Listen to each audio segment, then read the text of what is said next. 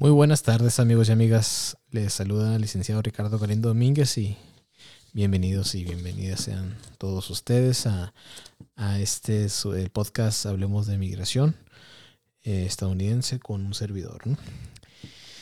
Y eh, espero que hayan tenido lo que va de la semana, que hayan tenido una buena semana. Em, este día vamos a hablar sobre un tema que, que es es de suma importancia debido a que vemos aquí los grados de, inadmisibilidad que eh, lo voy a, es un poquito extenso lo que es el tema. De hecho, hoy tomé la decisión, exactamente el día de hoy, de, hacerlo en dos partes ese tema, porque sí, sí es demasiado extenso. Y, como siempre, ¿no? Eh, todas las preguntas que ustedes me pueden hacer, me quieran hacer, perdón, pueden hacerlo por medio de, del chat ya sea, ahorita estamos en vivo en el canal de YouTube, que es este Domínguez SMA, en Facebook Domínguez SMA, en Twitch Domínguez SMA 1, en Twitter en Domínguez SMA 1 también. Eh, y en cualquiera de esas plataformas, si me están escuchando, pueden poner, poner sus preguntas y también eh, al teléfono, el teléfono de oficina mexicano, el 6621-230883. Eh, también pueden llegar sus, sus preguntas y después de de, explicar todo lo que es el tema. Con mucho gusto eh, puedo responder esas dudas que tengan. Eh, eh, el otro día me hacía una cuestión una persona que si pueden hacer preguntas que no tengan que ver con el tema. Claro que sí, no, no, hay ningún problema. El chiste, es que, que, el chiste es que hagan las preguntas y que yo las puedo responder con mucho gusto. No hay ningún problema. No, no necesariamente tiene que ser el tema que estamos viendo el día de hoy. Y, y, eso es. Em, y bueno, pues comenzamos con el tema que son los grados de, inadmisibilidad, ¿no? Primeramente, ¿qué son estos grados de inadmisibilidad? Eh, son motivos por los cuales un extranjero es considerado inadmisible a los Estados Unidos, al país. Esto debido a, a debido a que violó o que potencialmente violará una ley federal o algún apartado de la misma eh, cuando el extranjero ingresa a los Estados Unidos. Mm, por lo tanto, serán inelegibles para una visa o para la admisión de los Estados Unidos. ¿no? Eh, no confundir esto con los castigos. ¿no? el castigo es la consecuencia del grado de inadmisibilidad. Vaya, ¿no? Eh, esto, esto se encuentra estipulado ¿no? en la Ley Nacional de Migración de Estados Unidos como todos los trámites que, que llevo a cabo que, y, y que se hablan en estos episodios del, podcast, ¿no? Entonces, los castigos son, son los, es la consecuencia, como digo, del, grado de, inadmisibilidad. Existen varias áreas de dentro de la ley por las cuales un extranjero tiene o podrá ser acreedor a un grado de inadmisibilidad y, quisiera hablar de, ellas, ¿no? Se dividen en las siguientes, grados de inadmisibilidad relacionados con la salud, eh, relacionados con actividad o antecedente criminal, relacionados con la seguridad, eh, relacionados con la carga pública, que esto es convertirse en una carga económica al país, em, certificaciones laborales y calificaciones del extranjero, eh, también existen otros grados de inadmisibilidad relacionados con entrantes ilegales y violadores de, de leyes de migración. Eh, relacionados con documentación requerida, eh, relacionados con la ilegibilidad de una ciudadanía, estadounidense, eh, relacionados con, personas extranjeros que han sido previamente removidos de los Estados Unidos y existe otro apartado que es el misceláneo, ¿no? que son diversos. Entonces, el día, el día de hoy vamos a, a hablar sobre alguno de ellos. Lo voy a dividir en dos episodios, como hemos dicho esto en su, en su este, anteriormente, ¿no? Eh, primeramente vamos a hablar sobre los grados de inadmisibilidad relacionados con la salud, que esto eh, en general es cuando un extranjero eh, que es, determinado por las regulaciones que pone la Secretaría de Salud y Servicios Humanos de los Estados Unidos y que ese extranjero tenga una puede tener una enfermedad contagiosa significante a la salud pública, por ejemplo una tuberculosis, lepra, eh, etcétera, ¿no? De hecho, uno de los requerimientos ahorita para poder emigrar a los Estados Unidos, Es un requerimiento eh, estar vacunado en su totalidad con una de las vacunas que son que, Estados Unidos reconoce o que la Organización Mundial de la Salud, ¿no? la OMS también reconoce. Eh, o que tenga un desorden físico mental y un comportamiento asociado con el desorden, el cual puede imponer o ha impuesto una amenaza a la propiedad, seguridad o el bienestar del extranjero u otros. o que sea determinado un, adicto, ser adicto o, que abuse de algún medicamento o una droga. Eh, esos son los grados de inadmisibilidad relacionados con la salud. Eh, los siguientes grados de inadmisibilidad tienen que ser, son relacionados con actividad o antecedente criminal, ¿no? Y estos a su vez se dividen en varios y los voy tocando nomás muy, muy brevemente, pero eh, sí son muy importantes, ¿no? Eh, el primero es, es condenado por ciertos crímenes. es cuando un extranjero ha sido condenado o que admite haber, haber cometido actos en donde se constituye elementos esenciales de algún crimen que envuelva bajez moral o que ha, intentado o conspirado en cometer un semejante crimen o una violación eh, a cualquier ley o regulación de, algún estado de, o de los Estados Unidos como país o de un país extranjero relacionado a las sustancias controladas, ¿no? Eh, y aquí entra lo de, lo de las personas que en eh, sustancias controladas, pues también viene lo que es drogas. Muchos clientes me han dicho a mí que existe un perdón migratorio para cuando los lo tienen este grado de, inadmisibilidad cuando es por droga. Existe un perdón migratorio, eh, pero eso lo vamos a, tocar en, no la siguiente semana, hasta la otra semana, cuando em, empezaré con los perdones migratorios. Ahí vamos a tocar sobre sobre si existen perdón o no para ese tipo de grados de inadmisibilidad. ¿Okay?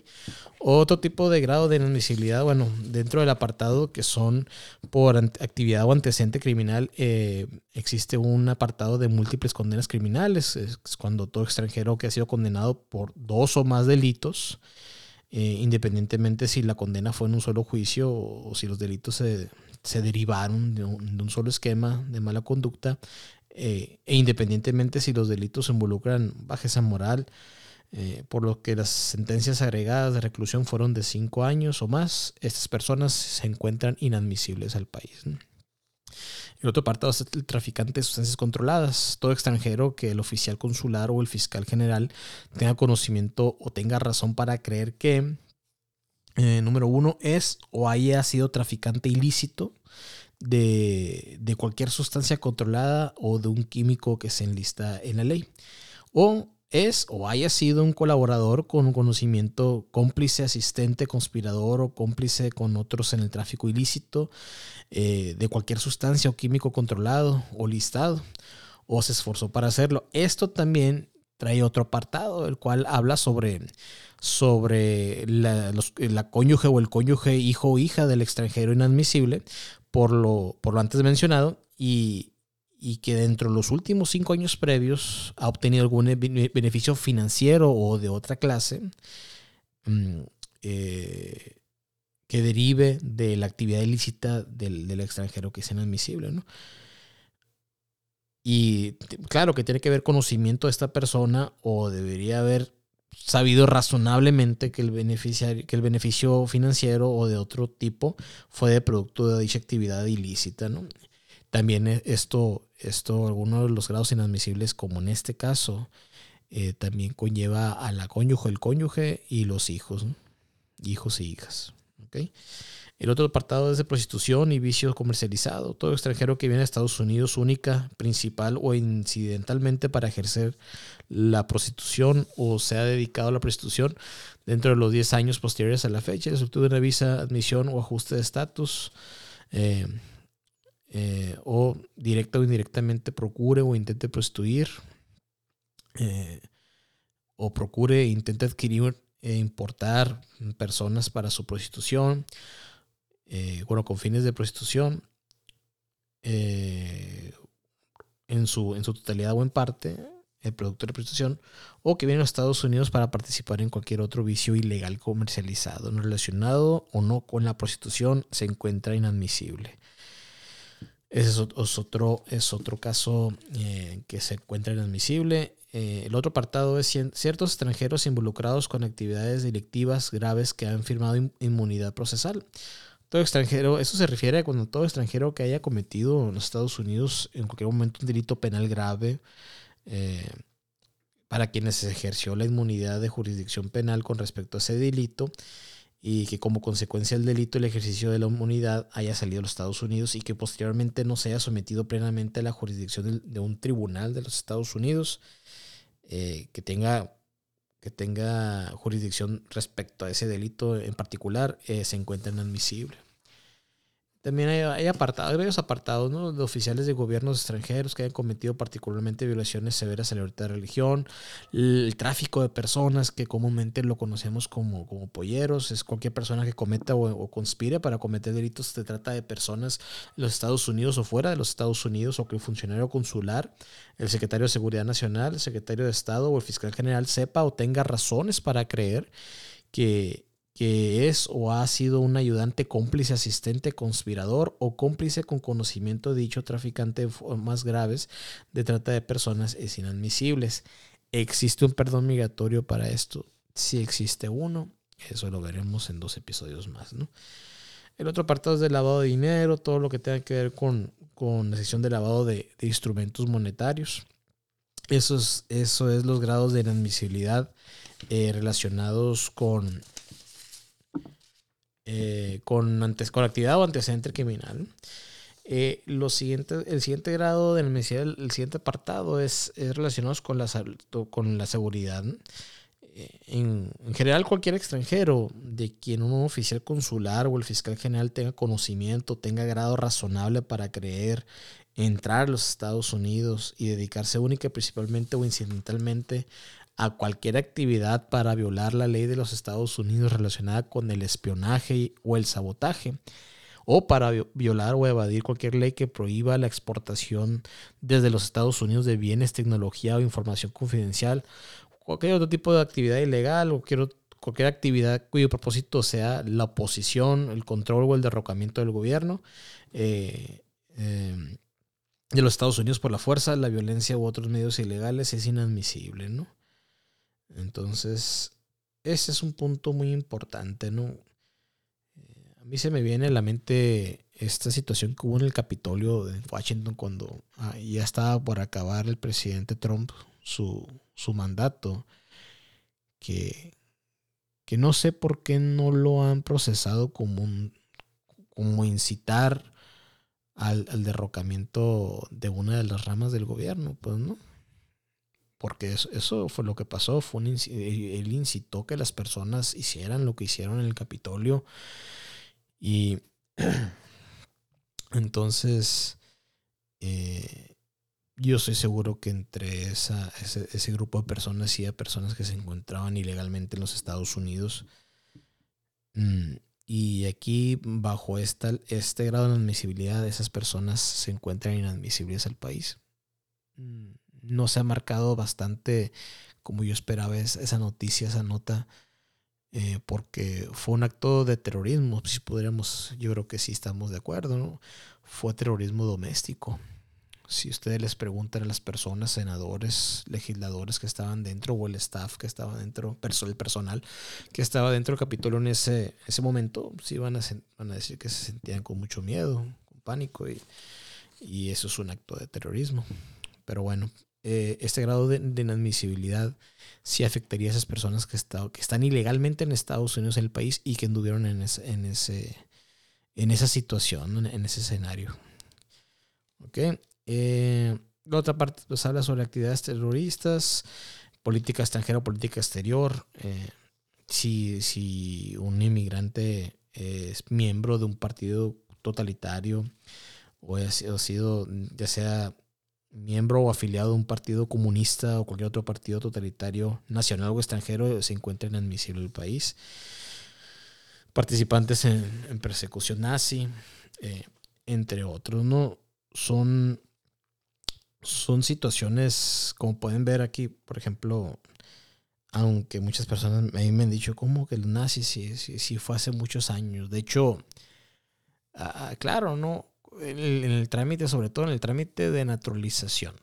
También en el de la, en la residencia. Pero el trámite de naturalización mm, me se viene mucho a la mente que hay una pregunta así, que si es, son miembros de un partido totalitario, que en este caso son los nazis o comunistas, ¿no? Entonces, em, eso, eso eh, es una situación que todavía existe en grupos de esa índole y por eso la siguen preguntando. No quiere decir que no hayan nacido muchas personas, ¿no? Entonces, eh, eh, pero todavía siguen ese tipo de grupos y por eso sigue vigente en la Ley Nacional de Migración de Estados Unidos para saber si se encuentran inadmisibles o no. Eh, asociación con organizaciones terroristas también si han apoyado, si, han, si, si, las esposas y los hijos, la cónyuge o el cónyuge y los hijos han apoyado, son miembros o son representantes de una nación terrorista, también son inadmisibles. Y por último, es el reclutamiento de los niños, de niños soldados, ¿no? Eh, ese también, cualquier extranjero que haya participado en un reclutamiento o, o uso de niños soldados, pues se encuentra inadmisible al país. Eh, sí, es un poquito tedioso todo este, todo este tema de los grados de inadmisibilidad, pero realmente cuando un cliente me dice a mí, ah, yo tengo este caso, me pasó esto, esto, lo otro, y me dieron esta documentación, bueno, primeramente lo cito a una consulta para que me platiquen todo lo que, la, la, eh, todo lo que pasó, su caso, eh, su situación y que me demuestren el, documento que les dieron, debido a que en ese documento es, ahí viene plasmado el grado de inadmisibilidad por las cual se, les encontró, válgame la redundancia, inadmisible los Estados Unidos, y así como también viene plasmado eh, el, el tiempo del castigo, ya que muchos son 5, 10, 15, 20 años y algunos son son, este, son castigos de por vida que no tienen perdón migratorio. Perdón, que no son elegibles para un perdón migratorio. ¿Ok? Y, con esto tocamos otro punto muy importante, ¿no? Los grados de inadmisibilidad quedan en el récord migratorio. O sea, la, la, falta, la falta queda ahí. Aunque usted pida un perdón migratorio y le den el beneficio migratorio posteriormente ya sea una visa de no inmigrante o visa de inmigrante, que es una residencia adquirida fuera de Estados Unidos, o un ajuste de estatus, o incluso naturalizarse si, si, si una persona le, si alguien del gobierno le pregunta a, un extranjero o a otra persona que si ha tenido algún, algún incidente en el pasado, y de serlo así, hay que decir siempre la verdad. Siempre la verdad. Pues yo tuve esa situación en, en mi pasado. Eh, posteriormente pedí un perdón migratorio o posteriormente eh, solicité de nuevo mi visa, eh, expuse todo al oficial consular, a la autoridad correspondiente y bajo su decisión fue aprobada y fue otorgada una, una nueva visa, ¿no? O una residencia o, hasta la entrevista de la naturalización pueden hacer ese tipo de preguntas.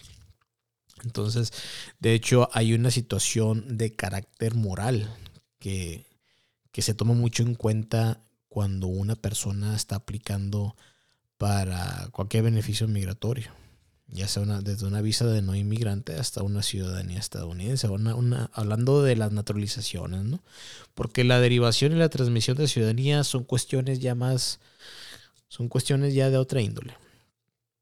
Eh, y aquí no, aquí sí se toma, se toma de, de, manera eh, muy seria lo que es el aspecto moral de la persona que busca hacer ese, ese beneficio migratorio.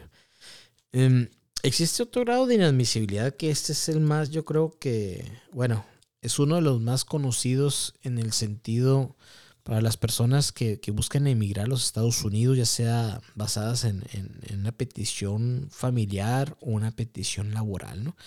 Eh, estoy, hablando sobre el grado de inadmisibilidad los grados de inadmisibilidad relacionados con la carga pública, que realmente, realmente es, es la probabilidad que esta persona que busca emigrar a Estados Unidos, ya sea por petición familiar o laboral, eh, se convierte en una carga económica al país. Em, cualquier extranjero que, en la opinión del funcionario consular o en el momento de solicitar una, cualquier tipo de visa o en la opinión del fiscal general al momento es una solicitud de admisión o ajuste de estatus, que es adquirir la residencia dentro de Estados Unidos, es probable que en cualquier momento se convierta en una carga pública eh, y, que sea probable, es probable pues que se convierta en una carga pública, eh, se va a encontrar inadmisible. Claro que el, que, el oficial consular o el, fiscal general o, al momento o el, el, oficial de aduanas y protección fronteriza tiene que tomar algunos factores en cuenta y así lo marca Mm, lo marca la ley de nacionalidad y migración de Estados Unidos. Y al determinar si un extranjero es inadmisible, eh, el funcionario consular o el oficial de aduanas y protección fronteriza o el, fiscal general, eh, mínimo tiene que, este, tiene que tomar los siguientes factores, ¿no? Que es la edad, la salud, la situación familiar, bienes, recursos, eh, la, la, situación económica que tiene, por ejemplo, las personas que, que, sacan un permiso para ir más allá de, de, las millas que están permitidas, ¿no? Que es la I-94. Muchas personas me han dicho, yo licenciado, yo nunca llevo ningún papel y me dan siempre permiso. Ah, pues han tenido suerte porque existen oficiales de aduanas y protección fronteriza que te piden todo y siempre, siempre es bueno eh, ir bien documentado, ¿no? Eh, cartas de trabajo indicando puestos de antigüedad o si son retirados, eh, talones de cheque de la pensión, estados de cuenta bancarios, recibos de nómina honorarios si están laborando, comprobantes de domicilio, etcétera. Pues, eh, debido que, que esto, esta es una parte de la que toman en cuenta.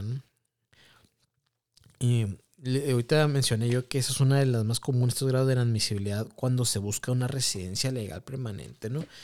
Eh, debido que todavía no llegamos a ese tema, pero las residencias legales permanentes existen por peticiones familiares, por peticiones eh, laborales, perdón, eh, y hay otras que son, son autopeticiones, son por medio de BAWA, que son leyes en contra de la violencia, de, contra la, la violencia contra la mujer, pero también contra, contra el hombre. Entonces existen unas situaciones, ¿no?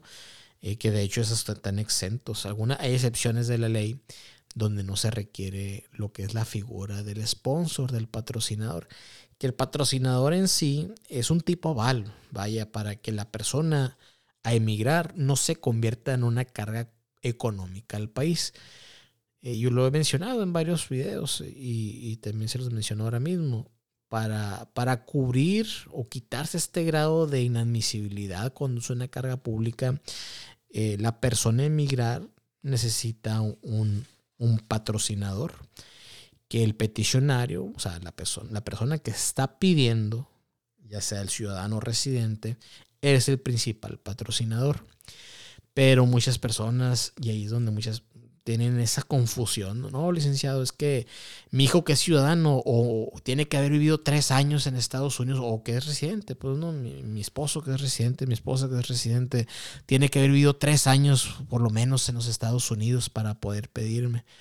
No, no necesariamente. Yo tengo clientes que nacieron en Estados Unidos, se vinieron a México, solamente han entrado para, para, para ir de visita de compras y también he tenido clientes que no han vuelto a tocar Estados Unidos desde que nacieron y buscan que su familia emigre con ellos y sí se puede. Lo que pasa es que se busca un copatrocinador, un joint sponsor, que puede ser familiar o no. Eso no importa, nada más que sea eh, residente o ciudadano de los Estados Unidos, que viva, trabaje y declare impuestos en los Estados Unidos. ¿Okay? Eh, eh, esa es la situación con, el grado de inadmisibilidad que de la de la eh, de la carga pública ¿no? que, el presidente Trump eh, hizo quiso bueno sí estuvo vigente durante un pequeño lapso de tiempo una situación que era una aparte de lo del patrocinador pedía un formulario que a la torre Pedía hasta los estados de cuenta bancarios para saber si realmente tenías tú el dinero para soportar a esa persona. Y, no, pero qué bueno que fue, fue derogado todo eso. Y, esa es la situación. Eh, ese tipo de grado de inadmisibilidad, pues también eh, a todas personas que quieren algún tipo de visa afecta, ya sea también inmigrantes que son basados en peticiones familiares o, peticiones laborales y aquellas personas que, que, que son también como, que son clasificados como víctimas, ¿no? También los del estatus U, que se les llama. Que mucha gente dice que es visa U, pero realmente es un es un estatus. Ok. Eh, ok, vamos a ver. Dice aquí me están llegando una preguntita. Eh, María Trinidad. Hola, muy buenas noches. Para poder tener un perdón por... Así voy a leerlo como dice. Un perdón por crecido detenida. Eh, yo creo que he sido detenida por ilegalmente en dos ocasiones hace más de 20 años. ¿Cómo le haría? Eh, aquí necesito saber un poquito más de información si fue detenida en el momento de ingresar ilegalmente a Estados Unidos y posteriormente fue deportada. Eh, toda persona, pero eso es muy, es un grado de inadmisibilidad. De hecho, que eso lo vemos en el otro episodio. Toda persona que haya, que, haya ingresado o intentado ingresar en dos ocasiones, por una ocasión y luego desde vuelta de Estados Unidos a México, bueno, fuera de Estados Unidos, tiene un castigo por cinco años, ¿no? Toda persona que se que haya ingresado o haya intentado ingresar por dos o más eh, eh, de este eh, por, dos o más situaciones de, querer ingresar, disculpen, estaba leyendo aquí un mensaje. Toda persona que haya se, haya encontrado intentado ingresar por dos ocasiones o más tendrá un castigo por 20 años. Si, si fue así por 20 años y ya pasaron los 20 años, no hay necesidad de pedir un perdón migratorio para una visa de turismo, al menos de que el oficial consular así lo, lo, lo desee. Eh, si es para una visa de turismo, puede sacar su visa, pero tiene que decir lo que ocurrió y tiene que comprobar que ha estado fuera del país durante todo ese tiempo. Y si es para una residencia legal permanente, sí es necesario pedir un perdón migratorio, eh, ya sea usted debe estar afuera de Estados Unidos. No se puede pedir el perdón migratorio antes de ir a su cita consular debido a que el oficial tiene que otorgarle un, documento el cual será adjuntado al perdón migratorio. Por eso muchas personas me dicen a mí, licenciado, eh, eh, ¿se puede meter el perdón migratorio antes? No, por esa misma razón que les acabo de comentar. ¿no? Eh, buenas noches, licenciado. ¿Tiene oficinas en Ciudad de México? No, lamentablemente no tengo ninguna otra oficina más que la que tengo aquí en, Hermosillo, Sonora. La dirección es Boulevard Luis Durando Colosio, número 405, eh, local 5, entre calles Herrerías y Real de Largo, Colonia Villa Satélite. Sin embargo, llevo a cabo trámites en todo México y Estados Unidos. La consulta puede ser ya sea en persona o por llamada telefónica o por videollamada. Em, y eso es, con mucho gusto. Ya me ha tocado llevar casos de, otras partes de, México y en Estados Unidos. Mm, buenas noches, licenciado Jacinto Amírez Bojorques. Buenas noches, licenciado. Eh, ¿Usted puede llevar a cabo trámites migratorios estadounidenses en todo México y Estados Unidos? Sí, sí, sí, llevo a cabo ese tipo de trámite, nomás para saber en dónde se encuentran ustedes y con mucho gusto podemos agendar una cita y, pues ya vemos el tipo de trámite que usted quisiera llevar a cabo. Eh, buenas noches, licenciado. A mí se me venció mi residencia legal permanente por estando fuera de Estados Unidos. Muy bien. ¿Puedo ingresar al país así? Mire, si se puede ingresar al país. Usted tiene que llevar su residencia legal permanente vencida y por querer ingresar de esa manera eh, va a tener que pagar una multa. Creo que las multas son de, creo que si mal no recuerdo, 500, no me acuerdo si 540 o 585 dólares. Esa multa es por, es por una entrada, nada más por querer ingresar con un documento vencido. Y es una multa que nomás sirve para, para un ingreso. O sea que si usted, dicho de otra manera, si usted sale y quiere volver a ingresar, eh, va a tener que pagar otra multa. Eh, pero sí, sí puede ingresar y, puede hacer el trámite de, renovación de residencia legal permanente. Que ahorita está llevando, está llevando poco tiempo, de hecho. Eh, yo tengo un cliente que, mm, que en menos de tres meses le llegó su nueva tarjeta de residencia legal permanente. Claro que todo depende de la carga de trabajo que tenga el Centro de Servicios de Ciudadanía, ¿no? O, migración ahí donde, donde radique la persona. Mucho gusto, le puedo ayudar también con eso. Em, eh, licenciado, buenas noches. de casualidad, ¿sabe hasta cuándo están las citas consulares para visas de turismo? Híjole, ese es, un, todo un tema, ¿no? Las citas consulares para una visa de turismo hace como una semana y media más o menos aquí en Hermosillo estaban para noviembre, diciembre del año 23. Eh, las entrevistas consulares, las citas para entrevistas consulares no se pueden, no se pueden modificar ni, ni, ni acercarse en este momento, ¿no? O sea, no se pueden eh, reprogramarse para que sean más cerca debido a que los consulados están haciéndolo muy limitado ese tipo de, entrevistas consulares. No tiene que ser una, cita de emergencia. Eh, las citas para el centro de atención a solicitantes es así. Se puede buscar eh, reagendarlas, y, bueno, reprogramarlas a, alguna fecha más cercana, que también es, es, como le digo, es cazar citas. Ok. Señor Jesús Contreras, ¿cuáles son los teléfonos de oficina para agendar cita? Los teléfonos de oficina, el teléfono mexicano es el 6621-230883 y el teléfono de oficina estadounidense es el 520-499-9849. Mucho gusto, le puedo ayudar. Mm. Ok, vamos a ver qué otra pregunta hay por aquí. A ver.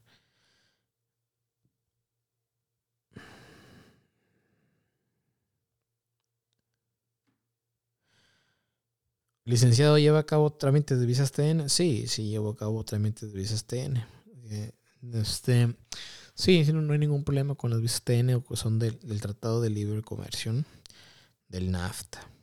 Sí, se llevó a cabo ese tipo de trámites. De hecho, las citas no son iguales, ¿no? Esas citas, las entrevistas consulares están un poquito más cerca para las visas de TN, con dos meses, yo creo, lo mucho, un mes y medio. Ok. Mm. Vamos a ver. Buenas noches, licenciado. Una pregunta. A mí me deportaron hace 15 años, pero quiero sacar una visa de trabajo. Si se puede. Mire, eh, todo lo que son las visas de no inmigrante, como lo he estado diciendo, tiene que plasmarse en su, en su solicitud de visa eh, la falta que usted cometió. Eh, realmente es un crimen, ¿no? Pero vamos a hablarlo como falta. Y queda a discreción del oficial consular. Ahora bien, por una deportación, ahí el oficial consular puede, puede tomar una decisión y decidársela. Pero usted tiene que comprobar sus lazos económicos y familiares en donde usted radique. Y que va a regresar de, los que va a regresar de los Estados Unidos una vez que su que su visa de trabajo ya haya sido eh, que, haya, que, haya, culminado ¿no? su, su, labor en Estados Unidos. Ok. Vamos a ver qué otra preguntita tenemos por acá. Mm.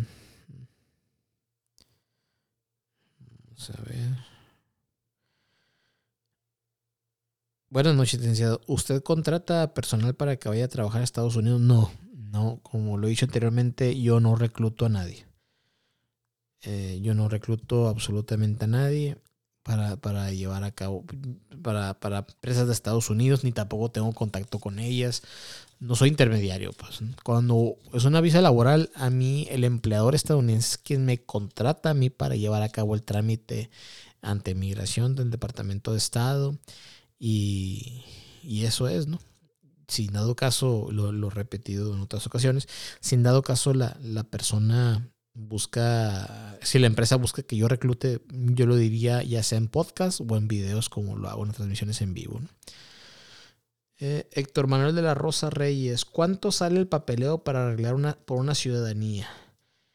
Necesitamos saber qué tipo de trámite es. O sea, ya sé que es arreglar una ciudadanía, claro, o sea, adquirir la ciudadanía, pero necesitamos saber si es, si es por derivación, si es por naturalización, eh, cada una de esas cosas, ¿no? Entonces necesitamos saber cuál es, el, por qué medio quiere adquirir su ciudadanía y en base a eso ya podríamos verlo. De hecho, para cotizaciones y todo eso, sí, sí les, sí les, este, les pido que sea ya sea por un mensaje privado o, por, un correo electrónico a dominguezsma.com. Eh, y ya se platicaría todo lo que es el trámite en sí y qué es lo que incluye. Eh, aquí me está diciendo Héctor Valenzuela. ¿Qué se ocupa para el perdón? Me dice aquí. Ok, déjeme nomás ver. Eh, ¿Qué se ocupa para el perdón? Vamos a ver. Primeramente necesito saber qué, qué, cuál fue el, qué fue el motivo, el motivo por el cual usted fue, fue inadmisible o fue deportado, o el por qué necesita un perdón migratorio. Ok, por eso es la, la consulta, pero si me dice eh, por qué motivo eh, y para qué beneficio migratorio también se necesita el perdón migratorio. Perdón, no es lo mismo hacer un perdón migratorio para una, a una residencia legal permanente o el proceso pues, de hacerlo a, a, una visa de no inmigrante, como es la visa de turismo. Entonces sí necesito más, más información sobre, sobre eh, el por qué necesito un perdón.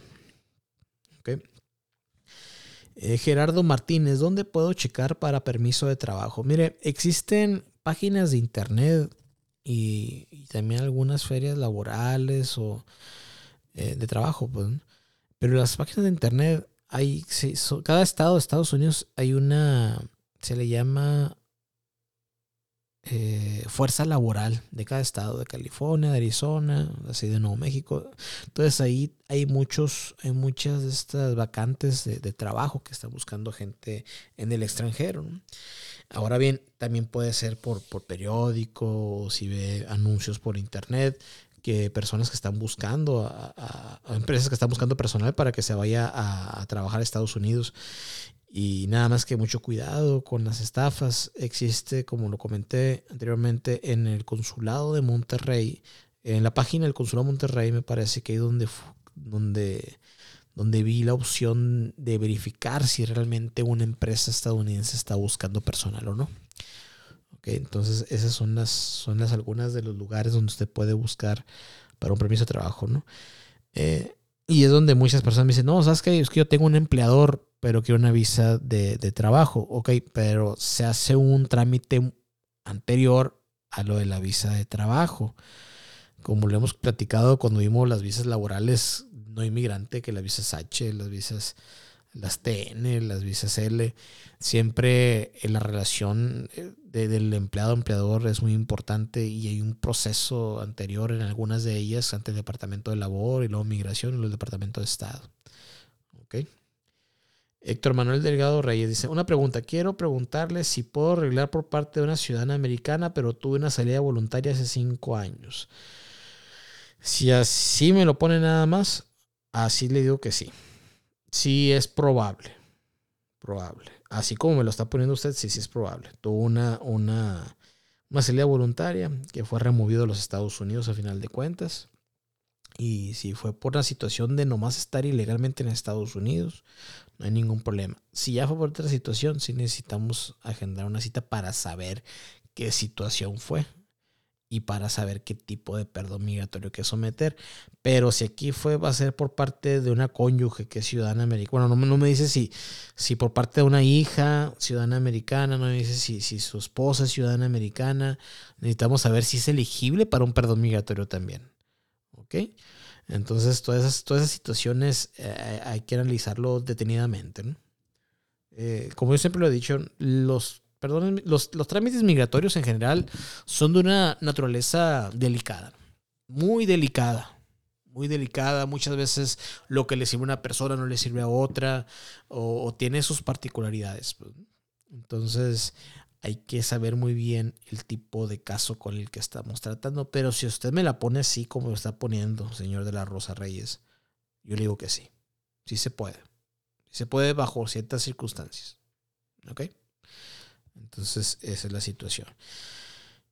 Eh, buenas noches, licenciado. ¿Usted tramita mm, procesos para Canadá? No, solamente para los Estados Unidos.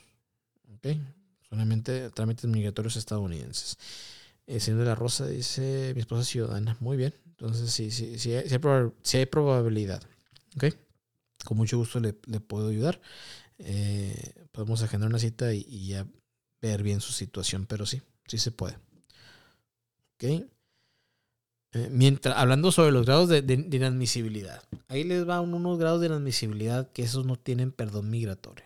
Al menos, bueno, este, eh, haber, sido, dicho eh, ser ciudadano, ya sea en forma verbal, escrita, o en algún formulario del gobierno y no serlo, ese es un grado de inadmisibilidad que no tiene perdón migratorio. Tiene un castigo por 99 años sin perdón migratorio. Eh, al menos de que haya pasado antes que el hecho haya ocurrido, eh, el haber dicho que es ciudadano eh, o ciudadana, antes de 1997, no tengo la fecha así concisa, creo que es noviembre del 97. Cuando veamos los perdones migratorios vamos a, hablar sobre, sobre ese tema en específico también. ¿Ok? Entonces, y, eso es por drogas, si existe un perdón migratorio, etcétera. Eso lo vamos a ver en el otro episodio. Ok. Muy bien. Eh,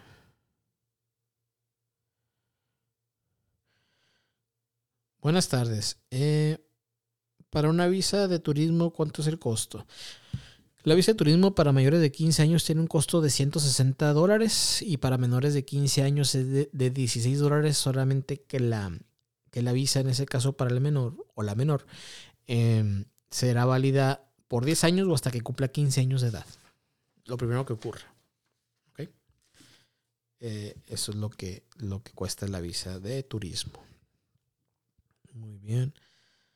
¿Cuál es su página web, licenciado? www.dominguezsma.com.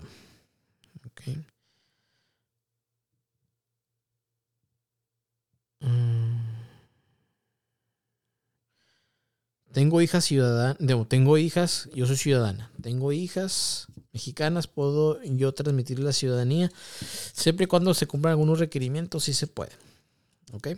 Eh, si no, eh, si no se cumplen esos requerimientos de transmisión, se puede derivar la ciudadanía es otro trámite. Pero sí se puede, claro que sí.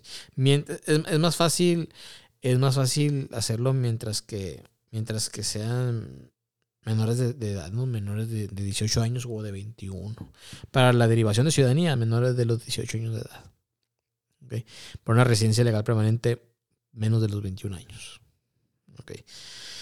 ¿Cómo generar una cita? La cita la puede agendar llamando a los teléfonos de la oficina. Es el teléfono mexicano de oficina es el 6621-230883.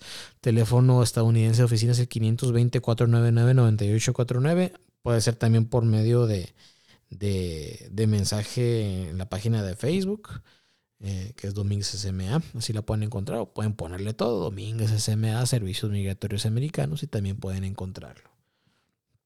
Ok. Mm.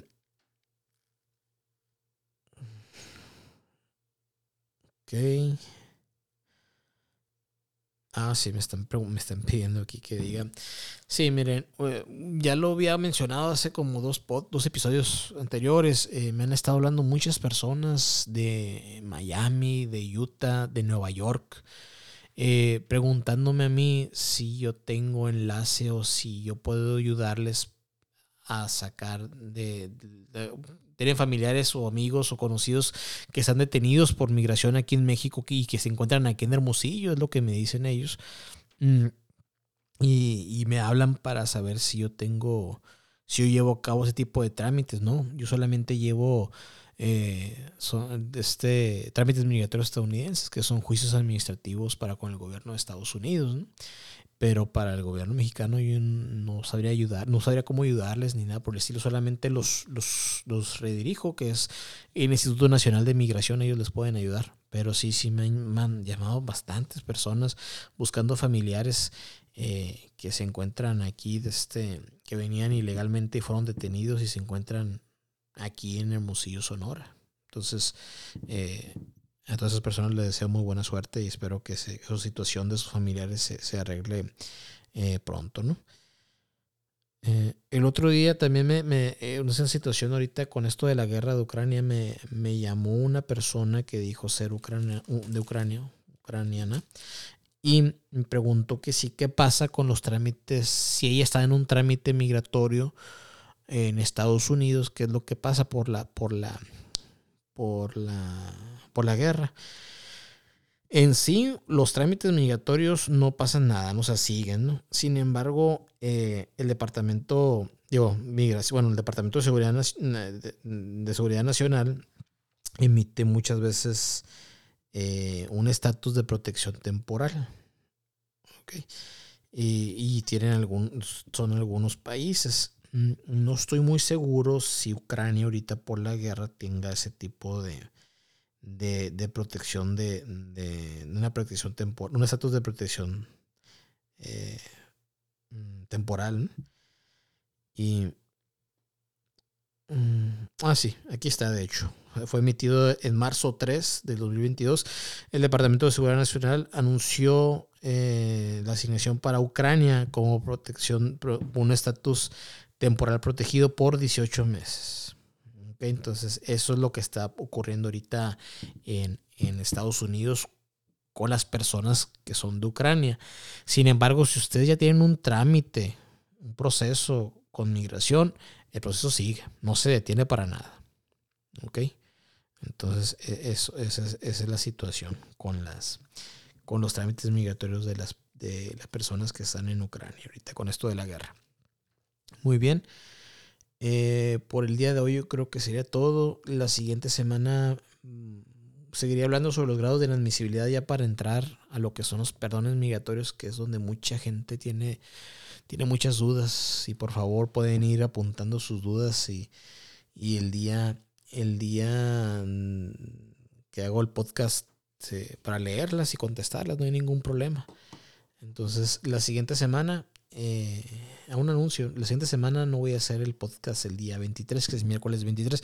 Lo voy a hacer el día martes 22. El martes 22 a las 7 de la tarde voy a hacer el siguiente episodio, debido que el día 23 tengo una, un, un compromiso y no, no, voy a poder hacerlo. Entonces nos veo el martes 22 en su podcast Hablemos de Migración con un servidor licenciado Ricardo Galindo Domínguez. Eh, le doy los datos de la oficina. Los teléfonos de oficina, el teléfono mexicano de oficina es el 6621-230883. El teléfono eh, estadounidense de oficina es el 520-499-9849. En ellos pueden agendar citas también. Eh, las redes sociales en Facebook, eh, YouTube, Spotify, TikTok, Domínguez SMA. Domínguez S de Sol, M de Mamá, A de América. así es. Es, en, Facebook, YouTube, Spotify, TikTok, Domínguez SMA. En Instagram, Twitch y Twitter es Domínguez SMA1. Eh, la página web es www.dominguezsma.com y el correo electrónico es dominguezsma.hotmail.com. Okay. En cualquier otra situación estoy para servirles. Em, y nos vemos la próxima semana, el martes 22 a las 7 de la tarde, por las mismas las redes sociales eh, en la misma hora. Entonces, ah, la única, cabe mencionar, antes de cerrar esto, eh, la única dirección, la única oficina con la que cuento es aquí en Hermosillo, Sonora. Es Boulevard Luis Donato Colosio, número 405, local 5, eh, entre calles Herrerías y Red del Arco, Colonia Villa Satélite, en Hermosillo, bueno, aquí en Hermosillo, Sonora. No soy enlace de ninguna de bufete jurídico ni de Estados Unidos ni de México. No soy sucursal. Tengo otras sucursales. Todos los trámites migratorios de los que hablo yo los llevo a cabo, entre muchos otros, de manera personal, de principio a fin. Eh, que tengan una excelente tarde de miércoles, ya noche de miércoles, y nos vemos la próxima semana, martes 22 a las 7 de la tarde. Muchas gracias.